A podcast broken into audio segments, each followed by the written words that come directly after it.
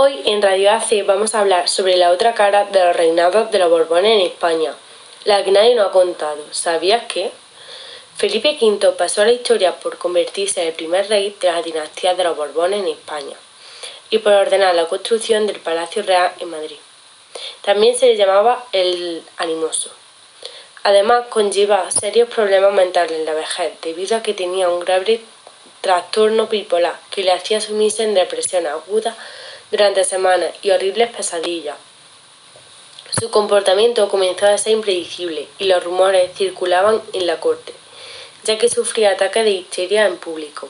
No quería salir de palacio, la uña no se la cortaba durante meses.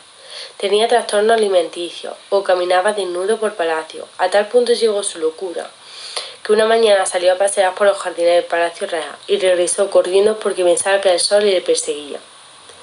Siete meses después de la muerte de su primera esposa, la cual era la madre del futuro Luis I y de Fernando VI, Felipe contrajo matrimonio con la italiana Isabel Farnesio de Parma.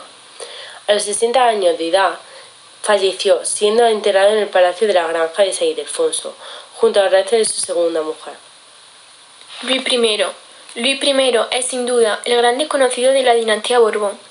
Lamentablemente, su reinado duró solamente ocho meses, debido a que falleció de viruela con solo 17 años. Su padre era Felipe V y su madrastra Isabel de Farnesio. Lo educaron en un entorno de estricta disciplina que influyó en el carácter del joven. Una curiosidad sobre él es que cuentan que su madrastra no tenía precisamente predilección por el joven Luis y se mostraba preocupada por encontrar un puesto a sus dos hijos biológicos, Fernando y Carlos. Fernando VI, nacido el 23 de septiembre de 1713, era el cuarto hijo de Felipe V, con María Luisa de Saboya. Era un niño melancólico, amante de la arte y la música. Durante los 13 años que duró su reinado, al finalizarlo, tenía que dejar asegurada su descendencia, lo cual resultó un fracaso para Fernando, debido a que era impotente, por una enfermedad genital que le impedía eyacular y tener hijos. Con la muerte de su mujer, la reina Bárbara de Braganza, se quedó solo, teniendo cada vez un comportamiento más desolado. Había sufrido a lo largo de su vida varios periodos de inactividad, con ánimo deprimido, pero en el verano que le había sucedido esto, se le aceleró su carácter melancólico. Esto marcó el principio del conocido El año sin rey. Sin embargo, a principios de septiembre el rey empezó a mostrarse agresivo, de ánimo deprimido, y surgió en su mente la obsesión por la muerte de su mujer. Otros síntomas aparecieron en la siguiente semana: apatía, insomnio, abandono, el higiene personal y las obligaciones religiosas. Le dio por morder a la gente y fingir que estaba muerto o era un fantasma. Su asistente era constantemente agredido y tenía miedo de su propia integridad física. Finalmente, Fernando murió el día de agosto de 1759, a los 46 años, porque la salud del monarca había alcanzado niveles críticos a causa de su desnutrición y sus problemas respiratorios. Carlos III es recordado como uno de los mejores reyes en la historia de España. Tanto él como su hermano Fernando VI pusieron en marcha un amplio programa de reformas ilustradas que hicieron crecer la economía del país y solucionar los problemas internos del Estado. Lo que mucha gente no sabe es que el monarca Carlos III era un hombre sumamente ordenado y metódico hasta la exageración. Jamás dejaba nada al azar y nunca cambiaba de hábitos ni tampoco de costumbre. Por ejemplo, cuentan que el rey siempre tomaba chocolate en la misma taza y durante más de 20 años nunca cambió su taza favorita. Al mismo tiempo, le daba mucha importancia al protocolo. Además, hacía deporte para mantener la mente despejada y evitar depresiones como le ocurrió a su padre Felipe V. Por ello, todas las mañanas paseaba por los jardines del Palacio Real y asistía frecuentemente a cacerías en la casa de campo acompañado de su hombre de confianza. Sin embargo, el amor es caprichoso, ya que hubo una cosa que nunca pudo anticipar ni tampoco predecir.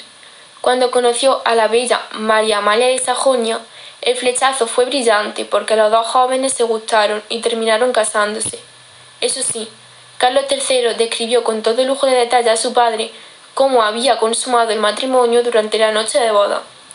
Cuando Carlos III tenía 43 años, la reina falleció, dejándole en una profunda tristeza. Tal era su amor por ella que no volvió a casarse ni tener relaciones con ninguna otra mujer. Carlos IV físicamente tenía una nariz larga y gruesa, la frente áspera, la piel de la cara sonrosada, la cabeza pequeña, con unos ojos grandes que le daban una mirada asustada, con unas piernas musculosas y potentes también. Una figura esbelta que con el paso del tiempo perdió. Además, su aspecto era de un rey simple e incapaz. Se levantaba muy temprano, a las cinco de la madrugada, rezaba y oía en su cuarto dos misas diarias. A las seis de la mañana se dedicaba a la lectura de obras piadosas para posteriormente tener un potente desayuno. Le encantaba realizar manipulaciones a los relojes. Comía siempre a las doce del mediodía. Su gran afición fue la caza, después era cuando atendía sus obligaciones reales y durante media hora recibía a los ministros. Posteriormente se dedicaba a jugar a las cartas o a audiciones de violín. Después de, un potente cena, de una potente cena, se iba a la cama a las 12 de la noche. Carlos IV contrajo matrimonio con su prima hermana María Luisa de Borbón Parma. Un día que estaba comentando la preparación de su boda con su padre, Carlos III, le recordó la posibilidad de que todo hombre puede sufrir alguna infidelidad. Entonces Carlos IV le dijo, pienso que los reyes están libres de las preocupaciones que tienen el resto de los maridos, porque su esposa no les puede engañar con otra, ya que una reina no tiene otro rey cerca más que su esposo. A este razonamiento de su hijo le respondió que también las reinas pueden ser infieles. Tuvo 24 embarazos, pero solo tuvieron 14 hijos y fueron seis los que llegaron a adultos. Su mujer le fue infiel numerosas veces con Godoy por eso decían que algún hijo era de él. Fernando VII. Su nacimiento fue el 14 de octubre de 1784 en el Palacio de la Escorial, situado, situado en San Lorenzo de la Escorial. La muerte se produjo el 29 de septiembre de 1833 en Madrid. Su padre fue Carlos IV de España y su madre María Luisa de Parma. Además, fue el noveno de 14 hermanos, aunque solo siete de ellos, incluyéndose él, llegaron a la edad adulta.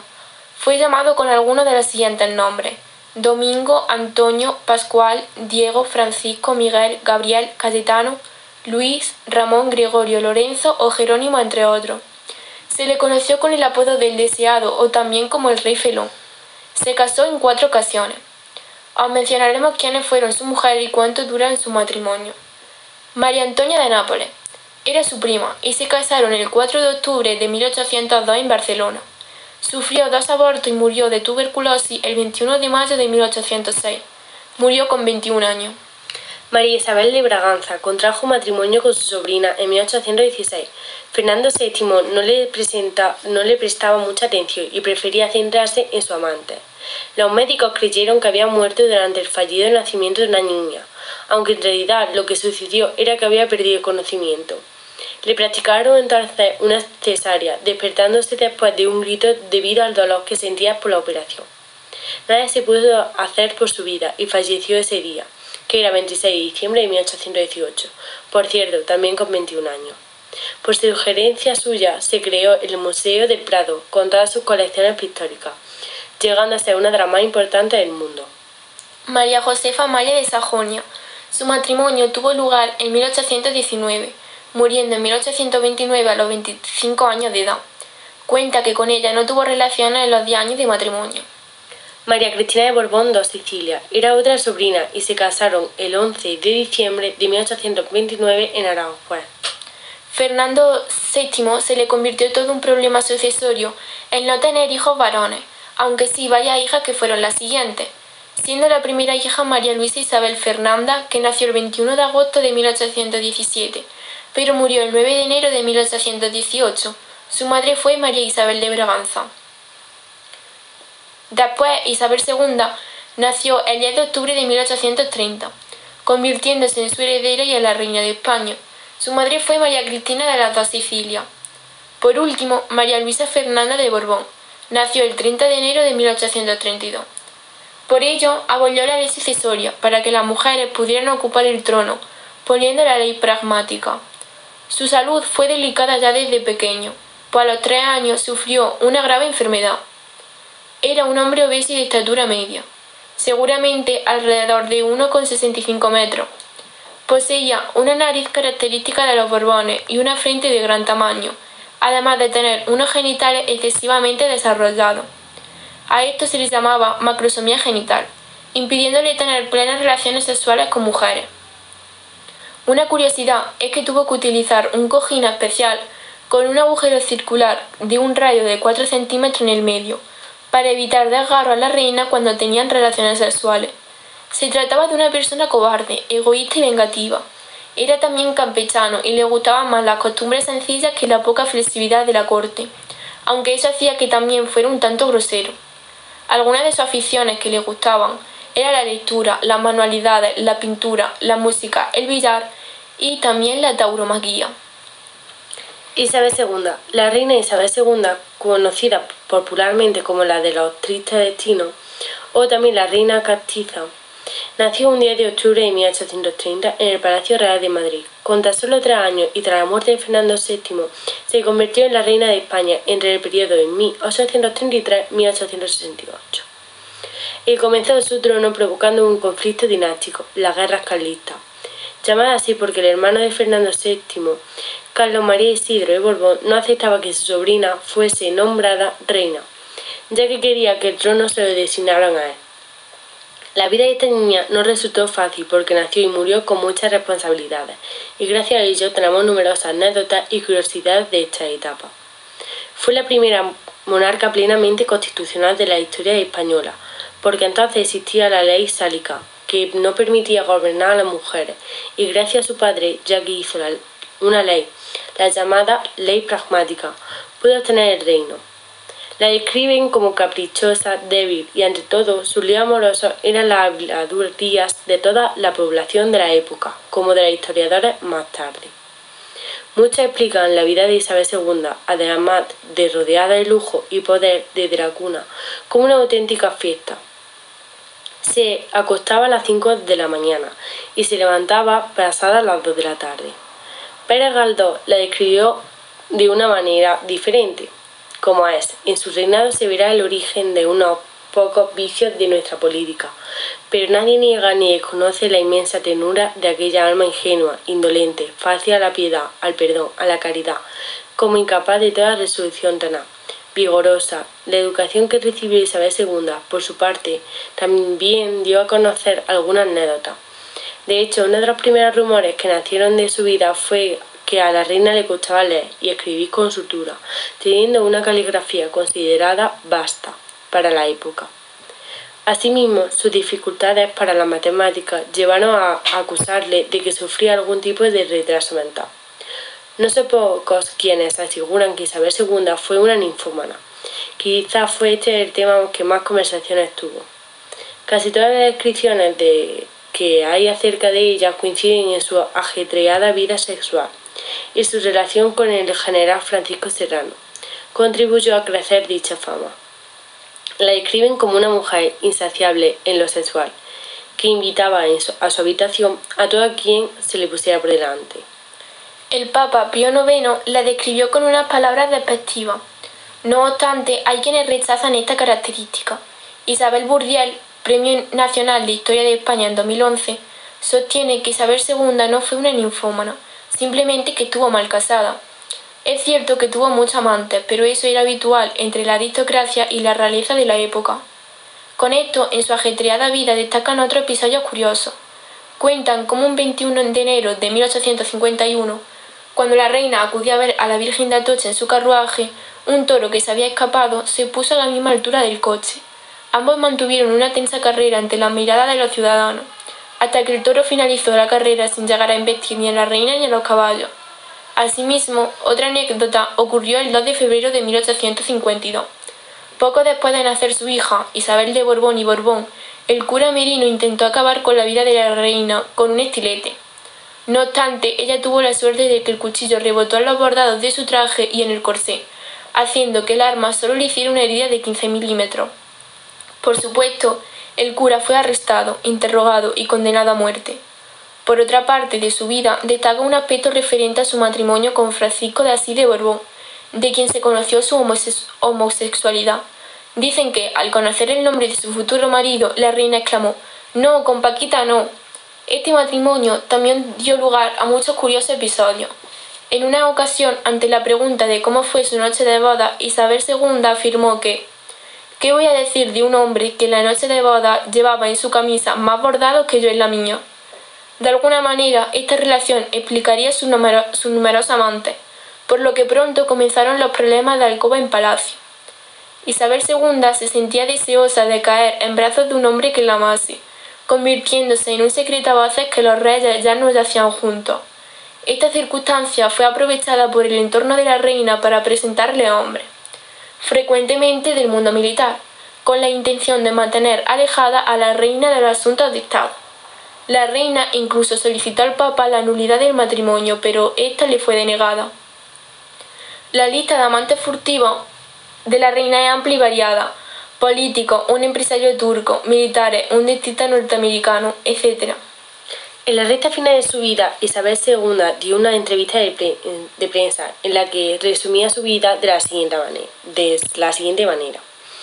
¿Qué había de hacer yo, jovencilla, reina a los 14 años, sin ningún freno a mi voluntad, con todo el dinero a mano para mi antojo y para darme el gusto de favorecer a los necesitados, no viendo al lado mío más que personas que se doblaban como caña?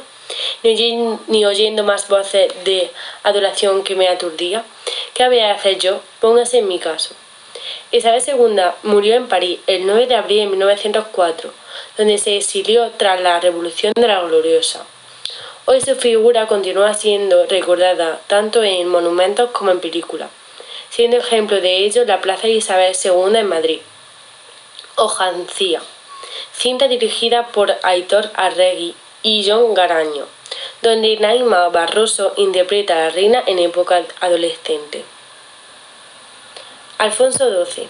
Históricamente, el padre de Alfonso XII se dice que es Francisco de Asís de Borbón. Sin embargo, se cree que su verdadero padre fue el capitán Enrique Puig Moltó. Una de las curiosidades de este hombre es que es un despiste en un discurso. Hizo que Cáceres pasara de ser una villa a una ciudad. No obstante, fue un monarca muy querido por el pueblo, por su reinado de paz, de ahí su apodo el pacificador. Su cercanía con los ciudadanos del pueblo y su destacada vida amorosa. Como hobby tenía la ópera, ya que le encantaba, y con 15 años se enamoró de la cantante Elena Armanda Sanz Martínez de Arizala. Lamentablemente perdieron la relación debido a que Elena tuvo que marcharse de la gira. Por entonces se casó primeramente con una de sus primas, María Mercedes. Este matrimonio no fue concertado, sino que fue realmente por amor. Estuvo en contra de la voluntad de su madre Isabel II y también del gobierno. Por desgracia se quedó viudo por tifus a los seis meses. Al cabo del tiempo tuvo que casarse con María Cristina de Habsburg, con la que tuvo dos hijas, aunque seguían teniendo el romance con Elena. Finalmente, por la complacidad, situación y la presión. Elena y su hijo se fueron a París y Alfonso le enviaba una pensión mensual. La relación se enfrió y Alfonso cayó en los brazos de Adelina Borgi, quien fue expulsada de España. Estando María Cristina embarazada de Alfonso XIII, el rey, el rey falleció a los 28 años por tuberculosis y le retiraron la pensión a Elena y a su hijo. Alfonso XIII. Este Borbón no dejó atrás la herencia de sus antecesores, de la glotonería y de la golfería. Con tan solo tres años acompañaba a su madre, doña María Cristina de Habsburgo Lorena, a los consejos de ministros. El desayuno que tomaba normalmente era cuatro huevos pasados por agua, doce bizcochos y un plato caliente a elegir, o alternar pollo asado, dos chuletas de ternera, un buen filete de vaca, seis chuletas de cordero, dos escalopes de ternera. Todo esto con una ración de patata frita. La merendilla no se quedaba atrás. Él tomaba una taza de consomé, una tortilla de 10 huevos con patata, pollo asado, seis lonchas de jamón serrano, ocho filetitos de lengua de ternera y 12 rodajas de solomillo. Con eso se iba sosteniendo hasta la hora de comida y cena. Además, por lo que nos dejó escrito en su memoria una de sus tías, Eulalia, que empezó a practicar despotismos dictatoriales en la mesa palaciaga. En cambio, su esposa, Victoria Eugenia de Battenberg, era una británica en sus gustos. Respecto a las relaciones sexuales, Alfonso disfrutó con su esposa lo justo y necesario para asegurar la descendencia borbónica, esta vez impregnada de la homofilia heredada en origen de la reina Victoria. Alfonso XIII siempre tuvo afición a la buena mesa, a los automóviles de alta gama, a la hípica y a otros deportes de la élite, a la caza y a las mujeres. Tuvo decenas de amantes, tal que niñeras palaciagas, cantantes y cupletistas, entre las que incluyó a Bella Otero y a la actriz Carmen Ruiz de Morogas, con quien tuvo dos hijos bastardos. A muchas de ellas se le benefició en las mismas dependencias de palacio, a escasa distancia de la alcoba de su esposa. En su alcoba disfrutó del más explícito psicalíptico rodeado a su gusto y medida. Parece que fue Álvaro de Fuengeroa y Torres quien personalmente encargó a los hermanos Baños la producción de al menos tres películas, fechadas entre 1919 y 1923, que se conserva actualmente en los archivos de Filmoteca de la Generalitat Valenciana. El confesor, consultor de señora, el ministro. A raíz del forzado exilio tras la proclamación de la Segunda República el 14 de abril de 1931, la vida del rey cambió en todos los sentidos, pero especialmente en el sexual. Mientras había sido monarca absoluto, pocas mujeres habían sido capaces de negarlo. Pero alejado de su palacio las cosas cambiaron y tanto en París como en Roma más de una prostituta se, se permitió dejarle en ante la insoportable heredor que salía de su boca, debido a la halitosis que padecía. Lo único que no cambió fue afición a la pornografía. Falleció el 28 de febrero de 1941 en el Gran Hotel de Roma a causa de una angina de pecho.